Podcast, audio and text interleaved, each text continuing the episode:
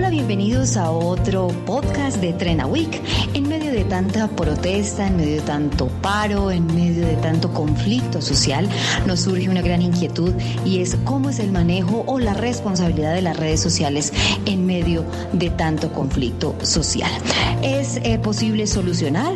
¿Afecta o agrava en inclusive un problema o un tema social de las redes sociales? Pues de eso se trata este Trena Week de esta semana. En esta oportunidad con un invitado especial, arroba Solano, Víctor Solano, y como siempre, la compañía de Félix Riaño y Omar Gamboa. Bienvenidos a Trena Week. Trend a Week, un podcast dedicado a hablar de redes sociales y de tendencias. Soy Félix, en Twitter arroba locutorco, y hoy tenemos un invitado muy especial, que sea Omar Gamboa quien lo presente. Muchas gracias, Félix. Yo soy arroba Omar Gamboa y el invitado que tenemos para esta semana es de esos de lujo, de esos que uno admira, no solo como profesional, sino también como persona. Este periodista de Bucaramanga, mentiras, de Socorro, es de santanderiano es uno de esos duros en las redes sociales. Cuando yo entré a Twitter, por allá en la antigüedad, era una de estas personas que yo decía, quiero ser algún día como él. Así que acá tenemos a Víctor Solano, arroba Solano en la mayoría de las redes sociales. Bienvenido, Víctor. Hola Félix, hola Omar, muchísimas gracias por esa presentación tan generosa. Es un honor para mí estar acompañándolos en esta oportunidad en el programa. Pues muy bienvenido Víctor, arroba Solano, un honor compartir podcast por primera vez con su merced. Señores, les cuento, estoy hablando esto en el día 15 de marzo y hace un año hicimos el día sin taxi. Digo que hicimos porque Omar y yo estuvimos en el evento Facebook original que se llenó de mucha gente que quería hacer el día sin taxi. Y ah, por alguna razón se está moviendo eso de nuevo este año. Y les voy a plantear una pregunta que pensando en lógica de redes sociales es, ¿cuál es la diferencia entre tener una arroba de Twitter y un numeral de Twitter? Porque el año pasado manejamos el día sin taxi con el numeral día sin taxi, pero una persona creó una cuenta que se llama arroba día sin taxi. La diferencia va a radicar en que una arroba va a implicar un compromiso con la iniciativa y con los mensajes, mientras que el numeral es algo que pueden apropiar mucho más todos los ciudadanos que participen. Bueno, lo primero que les digo es que estoy en la universidad, luego si escuchan ruido de estudiantes es por eso. Como dice Víctor, un hashtag implica, o por el contrario, una arroba, utilizar una arroba una cuenta de Twitter, solo lo puede usar una persona o los que tengan acceso a ella e implica un mayor compromiso, es mayor esfuerzo. Mientras que utilizar un hashtag, cualquier persona puede utilizar un hashtag y se apropia mucho más fácil, se difunde más fácil. Para efectos de estos, de, de una campaña, eh, digamos, social o algo con, con un interés no comercial, me parece que lo adecuado es utilizar el hashtag numeral día sin taxi. Bueno, entonces yo no sé cómo entender esto, porque recuerdo que hace un año comenzamos el numeral del día sin taxi, pensándolo de esa manera, en que fuese algo colectivo, pero una persona abrió una cuenta con la arroba día sin taxi. Y saben, yo no sé y no estoy seguro si algo así con intención colectiva y de usuarios de, de taxi deba estar en cabeza de una persona que no le acceso a una cuenta de Twitter. No sé qué pensar al respecto. Más aún cuando veo que, por ejemplo, me han escrito de Cívico preguntándome, ¿tú estás al frente del día sin taxi, la convocatoria de este año? Y yo digo, no, del año anterior. Y me preguntan, ¿y conoces a arroba día sin taxi? Mm, bueno, conocer, conocer, no yo vi una vez a un señor que había abierto esa arroba, pero no estoy seguro de si ese señor tiene alguna intención política o no, porque realmente no lo conozco. Justamente uno no sabe cuál es la intencionalidad. Cualquiera puede abrir una cuenta. Ojalá este se comprometiera con la causa. Bueno, yo me atrevería a pensar que la persona que esté manejando esta cuenta pues no va a prosperar, a menos que le dedique mucho esfuerzo y mucho tiempo. No creo que eso prospere. La gente se acostumbra más a utilizar el hashtag.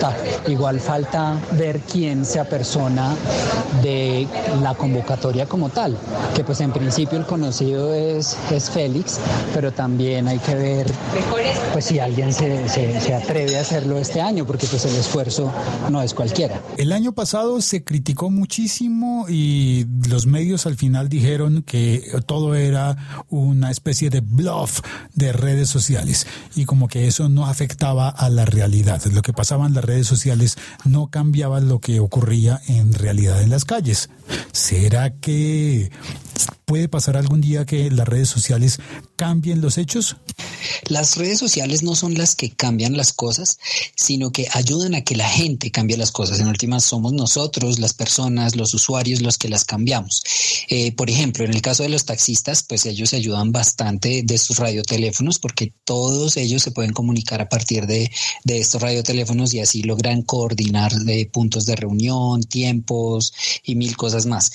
Em, las redes sociales en ese sentido lo que hacen, sirven es para comunicar las cosas entre las personas. Por ejemplo, el caso más eh, conocido de, esto es lo que se vivió con la marcha eh, en contra de las FARC hace ya varios años que nuestra amiga Rosa Cris eh, ayudó a, coordinar.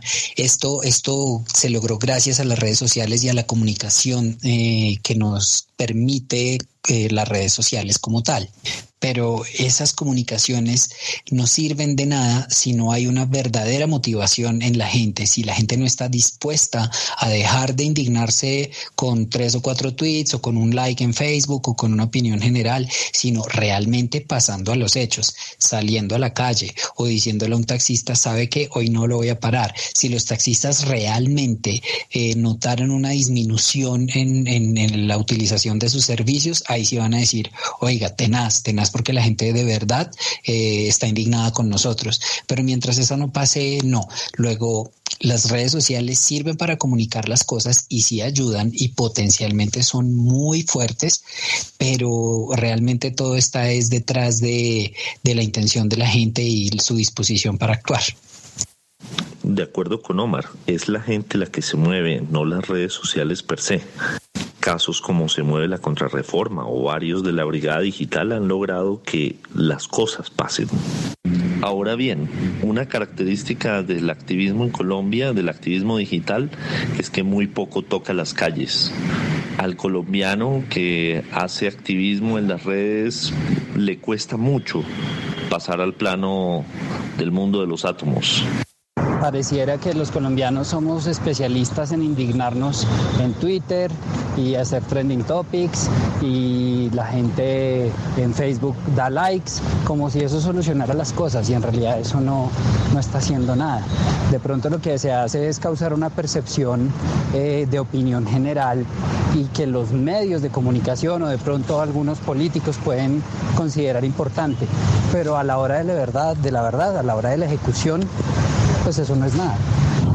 Es como cuando compartimos algo para que un niño se cure de cáncer, como si compartir las fotos fueran más allá de eso. Voy en un bus pasando por enfrente del Museo Nacional y me quedo pensando, ¿será culpa de las redes sociales o será culpa de los humanos? Que al final nos comportamos de la misma manera en redes sociales, pero en la vida 1.0, en la vida real. Y es tan difícil ponernos de acuerdo interesante lo que dice Félix. Yo simplemente diría que las redes sociales son el reflejo de lo que somos en otros espacios. Ahora, con respecto a lo que dice Omar, en Brigada Digital tenemos una premisa. Hay que pasar del me gusta al me comprometo. Por otra parte, el que seamos totalmente digitales puede no ser necesariamente una desventaja, puede llegar a ser una virtud. Si lo que se necesita para mover una causa es muchos contenidos en línea, pues a veces eso puede llegar a ser más efectivo que salir a las calles a arengar. Víctor, pero a mí me gustaría entender mejor lo que es la brigada digital. Yo lo he visto muchas veces como hashtag en Twitter, pero todavía no sé cómo funciona, qué es, si son personas, si es un equipo, si uno puede llamar a la brigada digital como cuando en televisión llamaban a los magníficos, a los al, equipo A, de A-Team, y uno puede llamar a la brigada digital cuando le necesita para algo. es muy buena metáfora, Félix, la de los magníficos. Sí, la brigada digital de alguna manera es como los magníficos.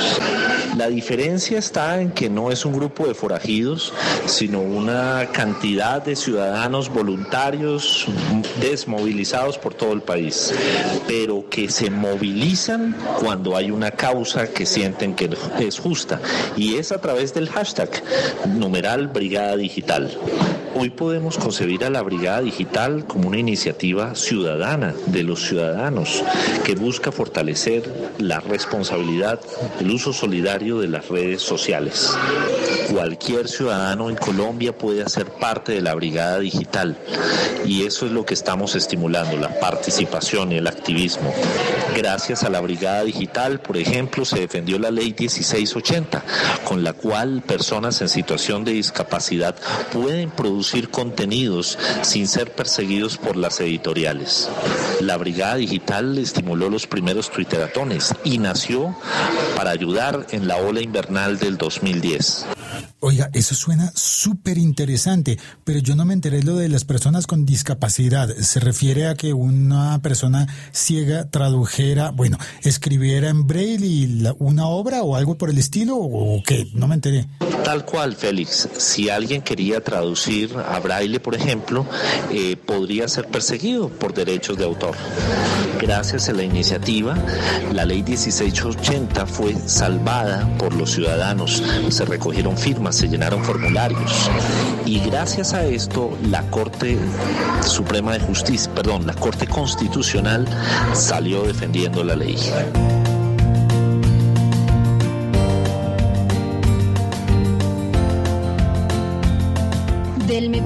A me comprometo. Es una de las conclusiones que sacamos de este Trena Week, eh, hablando de toda la responsabilidad de las redes sociales en los conflictos de nuestra ciudad, la responsabilidad de las redes sociales, una inquietud que nos queda absolutamente a todos. ¿Cómo podemos aportar desde nuestros perfiles, desde nuestras redes sociales a una causa, a un problema y tal vez llegar a incidir en una pronta solución? Eso fue Trena Week de esta semana. Próximamente vamos a tener muchísimos más temas, otros invitados muy especiales. Muchísimas gracias a Víctor por sus aportes muy valiosos, muy concretos, muy acertados además. Y pues nada, nos escuchamos próximamente aquí en Trena Week.